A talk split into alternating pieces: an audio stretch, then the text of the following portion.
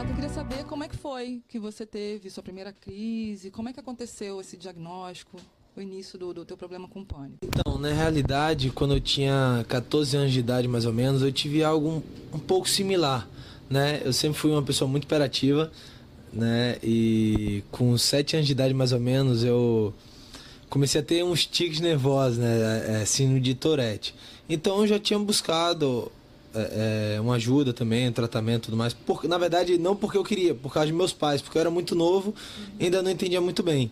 Mas em 2011 foi. Eu estava numa viagem lutando no campeonato de jiu-jitsu, que nessa época ainda era do jiu-jitsu, né? E eu comecei a sentir uma ansiedade muito grande, um medo de morrer, sabe? O coração acelerado. E eu fui até no médico, eles não souberam o que era direito, né? Minha pressão subia, o coração acelerava. E isso me deu muito medo, né? Porque eu era atleta, eu não bebia, não fumava, eu era uma pessoa super saudável. E por que estava tendo essas reações no meu corpo, né? Foi daí que eu comecei a, a, a buscar uma certa ajuda. Né? Fui em vários médicos, né? Cardiologista, tudo que, que você possa imaginar aí. Rodei a internet atrás de, de saber o, o que é que estava se passando, né?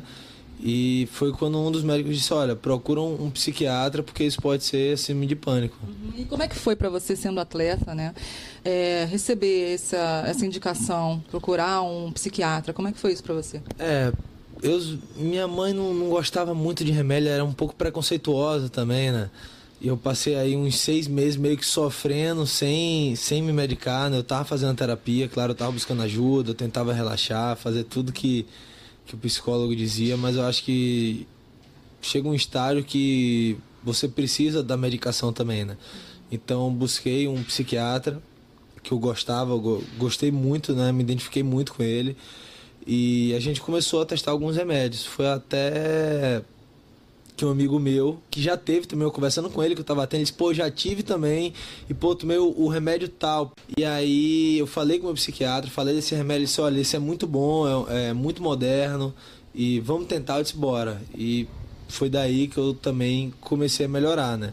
Em 2011, nesse ano que você teve, que você buscou ajuda médica mesmo, você foi para Abu Dhabi, né? Você, como é que foi passar tantas horas no avião? Realmente foi, foi bem tenso. Você tinha a questão de você tá longe de sua casa, de você tá dentro de um avião, depois de você tá com, muito longe do seu país, né? Longe, das, longe do, do, da sua família, dos seus amigos, e você ainda ter que competir, né? Eu ainda tinha que lutar, né? E lutar com caras muito bons, no, que era o campeonato mundial lá de Abu Dhabi. Então eu, eu fazia o máximo para tentar me manter relaxado, né? Eu fazia as técnicas de respiração e nessa época ainda não estava tomando medicação, né? O que me complicou mais ainda. Eu só tomava ansiolítico, mas não tomava antidepressivo, que é o que de fato ajuda no, no, no na recuperação do pânico, né? Você falou sobre a sua família, sua namorada, assim, é, qual foi a, a, reação deles, das pessoas próximas de você, e de que maneira essas pessoas te ajudaram a, a superar isso, a enfrentar? É, no começo, na realidade, as pessoas não entendem, né? Principalmente os amigos, ah, deixa de besteira, deixa de frescura, que é isso, né?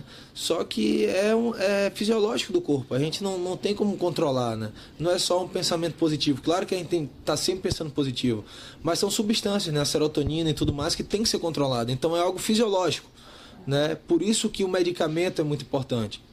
Só que você realmente tentar ser positivo, ser uma pessoa alegre, né? tentar explicar de, de alguma forma para os seus amigos, né? aquelas pessoas que lhe entendem. Porque tem gente que não vai entender, você pode explicar 10 milhões de vezes que as pessoas não vão entender. Porque não passa pela cabeça você ter um medo de nada, né? É como se fosse isso. Você tem um medo de estar em casa, de morrer do nada, né? Então as pessoas têm um pouco de preconceito ainda ou não entendem essa situação. Mas se você chega para pessoas que, que tentam lhe compreender, né? Você chega para pessoas que você sabe que de alguma forma vai lhe ajudar.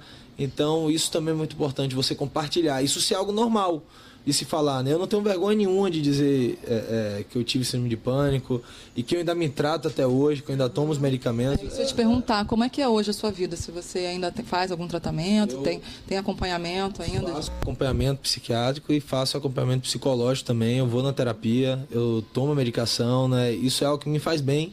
Né? Não, não me faz mal nenhum, não tenho vergonha nenhuma disso. Eu falei dentro da cara do TUF, né, para Globo, para muitas pessoas ouvirem. E até com o intuito também de ajudar, das pessoas verem que, que isso passa. Eu vivo muito bem, porque muita gente, ai meu Deus, eu vou sentir isso a vida inteira. Mas, né, eu, eu já, muitas vezes eu me encontrei pensando nisso, pô, vou sentir isso a vida inteira, pô, prefiro morrer do que estar tá passando por isso minha vida inteira. Mas não, eu consegui passar, pô, pulei de paraquedas, de bang jump, eu disse, vou fazer de tudo agora para eu ter uma certeza dentro de mim que isso passe, que eu posso ser uma pessoa normal, posso lutar, posso subir no octógono, posso pular de paraquedas, posso pular de bang jump, posso viajar, andar de avião, fazer tudo que uma pessoa normal pode. Nem lembro no dia a dia que eu tenho, né? Raras são os momentos hoje em dia que eu, eu sinto alguma coisa, né? Mas eu vou te falar que foi muito importante para mim. A medicação junto com uma terapia, né? Junto com pessoas que estavam me ajudando também. E a força de vontade de querer passar pelaquela situação, de não se entregar aquilo ali, né? Mas de saber que é um momento, que é um aprendizado e que, queira ou não, você vai trazer alguma coisa positiva daquilo ali, né? Como é que foi também o confinamento dentro da casa? Dentro da casa, você tinha um, um tipo, algum acompanhamento psicológico diferenciado por conta do, do, do seu transtorno? Não, foi bastante complicado também. Eu entrei, pô, eu tava com muito medo, né? É, meus familiares, minha namorada, meus amigos, eles acompanharam isso aí. Quem estava de perto acompanhou isso aí. Você estava treinando, o coração acelera e é algo muito parecido com o sintoma que tem do pânico. Antes da luta também, você tem aquela ansiedade, aquele nervosismo, né?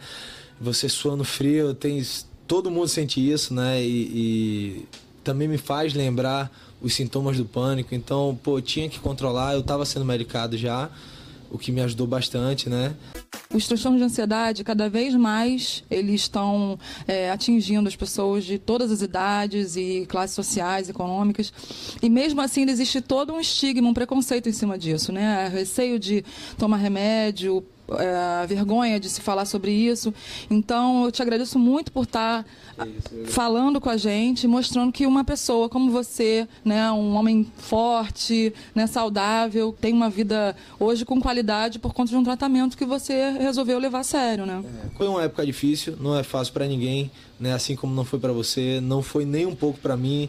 Muitas vezes eu me peguei chorando, me peguei triste no, no quarto, né? A gente tem esses momentos, mas graças a Deus eu venci, tenho vencido, né? Tanto o pânico como as lutas também. Então fico feliz, eu agradeço a oportunidade também, fico feliz de poder estar dizendo a pessoas que passam ou, ou passaram pela mesma situação que, que nós, né? Uhum. Que tô com vocês aí também e que como a gente conseguiu passar, vocês também conseguem.